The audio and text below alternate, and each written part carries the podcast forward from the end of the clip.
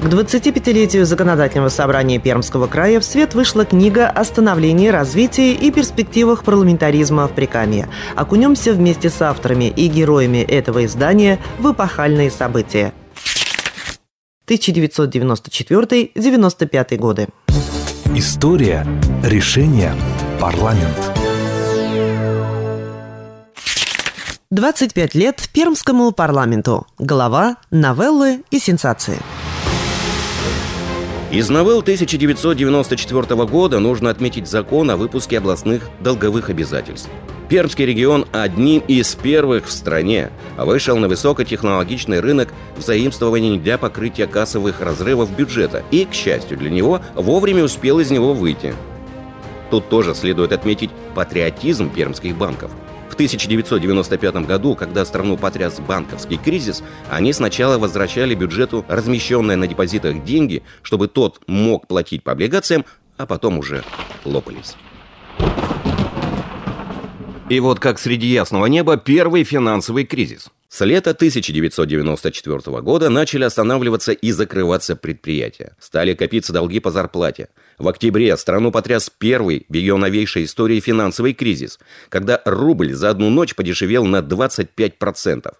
Весь этот снежный ком будет разгребать комитет по вопросам социальной политики и правам человека, который возглавил Борис Светлаков. Первый созыв, мне кажется, был наиболее интересным и наиболее таким самодостаточным. Не было влияния какой-нибудь партии. Ну, коммунисты там были у нас только организованы, а остальные все были достаточно самочинными. Почему я пошел в комитет по социальной политике? Потому что считал, что, во-первых, каждое сословие должно иметь свое представительство в представительном органе. Во-вторых, не так много бюджетников в первом созыве было, а потом их стало еще меньше. Я вам скажу, что в первом созыве нас было четыре врача, все хирурги. Один, правда, не в нашем комитете был. Два педагога и милиционер, начальник городской милиции. И все остальное представляли люди мелкого, среднего, крупного бизнеса, банки и структуры, как теперь говорят, администрации. Время-то действительно было достаточно трудное, тяжелое, особенно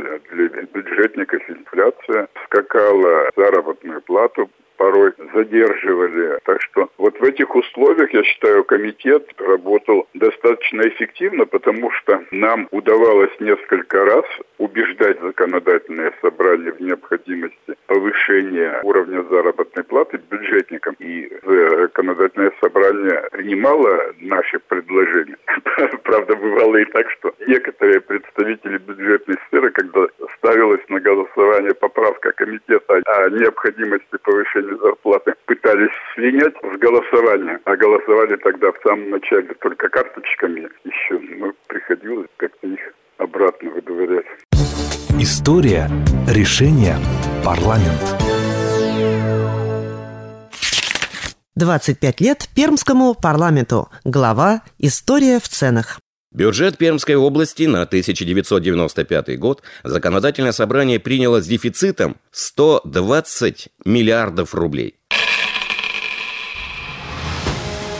Сегодня эта цифра читается как нокаут – Однако в процентном выражении дефицит приемлемый 5,5%. Сориентироваться в масштабе цен того исторического периода помогут социальные метки. Так, прожиточный минимум на первый квартал того года в Пермской области был установлен в размере 148 745 рублей. Проезд в общественном транспорте Перми на старте года стоил 200 рублей с постепенным повышением до 400. Банка говяжьей тушенки в начале осени 95 года стоила 6255 рублей – 1 литр растительного масла 9200 рублей. Полкилограмма макарон от 2500, литровая бутылка водки 12,5 тысяч рублей. На экраны выходит фильм «Особенности национальной охоты». Но вы, блин, даете. Областной бюджет парламентарии принимали впервые в новейшей истории. И принимали трудно. Отчаянная борьба развернулась между депутатским корпусом и администрацией. Разногласия возникли еще на этапе рассмотрения регионального закона о бюджетном процессе. Вспоминает председатель законодательного собрания Пермской области первого созыва Евгений Сапира. По налогу была инициатива Юрия Петровича Труднева. Было довольно красивое обоснование, что это позволит нашему бизнесу приподняться. И налоговое отчисление, что первый год, да, немножко потеряем, но зато дальше мы будем грести лопатой. По крайней мере, больше, чем было до этого. Это во-первых. Во-вторых, это было очень красиво так. Чуть ли не единственное, не первые, по крайней мере, в России, по-моему, мы на такой шаг пошли. Ну, прозвучало это, это прозвучало пока в кулуарах, даже не на комитетах. Пошел я к Кузнецову, губернатору, и Гумнов пришел, вот мы втроем обсуждаем. Прикинули, не такая уж большая потеря вроде бы, но действительно светлое будущее просматривается. Ну, решили, давай на год, а если не получится, не получится. Прошел год, смотрим, особого подъема нет, и тогда уже это была моя инициатива, я предложил не просто всем срезать, а только давать льготы на инвестиции в развитие. Причем в развитие только производства. Если там ты клуб себе строишь, тогда еще строили, то тут уже нет. И тут вспомнили э, абсолютно правильно. Э, Евгений Савлович, вот в конкуренции -то за председательство кто вас поддержал? Бизнес. А конкретно мы вас поддержали. А теперь вы нам это самое...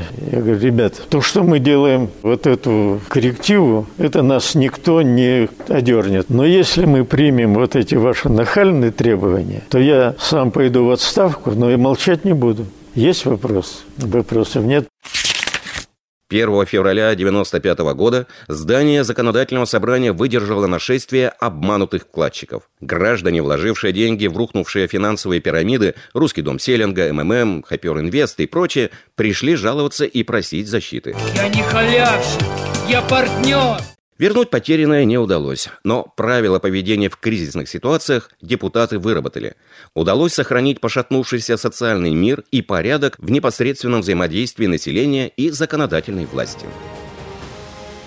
Легче первому созыву не становилось.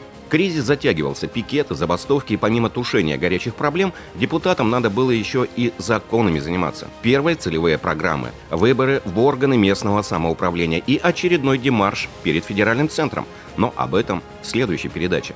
Продолжим читать книгу, посвященную 25-летию законодательного собрания, через неделю.